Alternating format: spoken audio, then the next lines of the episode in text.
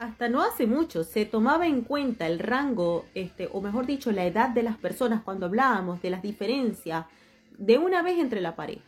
Hoy en día se ha dado cuenta que no es así. De hecho, la Organización Mundial de la Salud ha cambiado los estándares de edad y los ha convertido más bien en, como por así decir, los parámetros.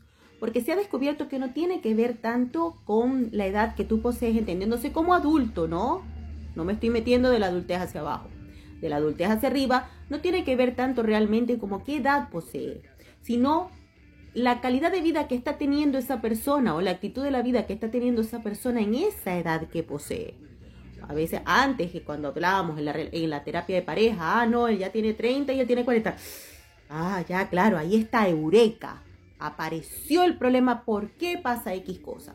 Bueno, ella tiene 42 y él tiene 35. Ah, va por ahí. Señores, hoy en día se ha descubierto que no es tan así hay personas este, que poseen de repente una, mayor, una, una, edad inclusive mayor a la de nosotros y tiene habilidades o características de la vida que nosotros dejamos de hacer hace rato. Y cuando digo no me refiero a madurez, sino me refiero a las actividades físicas que posee, a las habilidades de comunicación, lo que está al día con la modernización inclusive de nuestra sociedad, que eso forma parte de la evolución y por ende se adapta. Mientras las personas tienen más habilidades de adaptación a los cambios del mundo, hace que su personalidad sea mucho más atemporal. Que sea una persona que realmente no va tan a la par con la edad que posee, sino más bien que posee una calidad de vida que va en constante adaptación. No es lo mismo una persona que tenga 30 años pero siga con sus habilidades o sus características de cuando tenía 20 y no se abra la posibilidad de recibir nueva información a una persona que tenga 45 pero que de repente está en constante auge con las actividades deportivas, con la música que está de moda, con las actividades que hoy en día se van construyendo, no solamente como diversión, sino también como construcción social.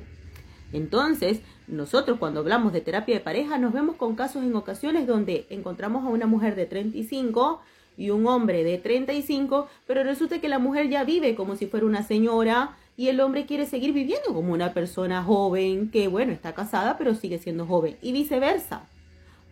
Por eso, antes este, era considerado como que de una vez un, un, un eslabón, ¿no? De la cadena abierta cuando se hablaba de los parámetros de diferencia de edad. Hoy en día más bien tenemos que hablarnos es de los parámetros de diferencia, de calidad de vida o de visión del mundo que está teniendo cada uno de esas personas.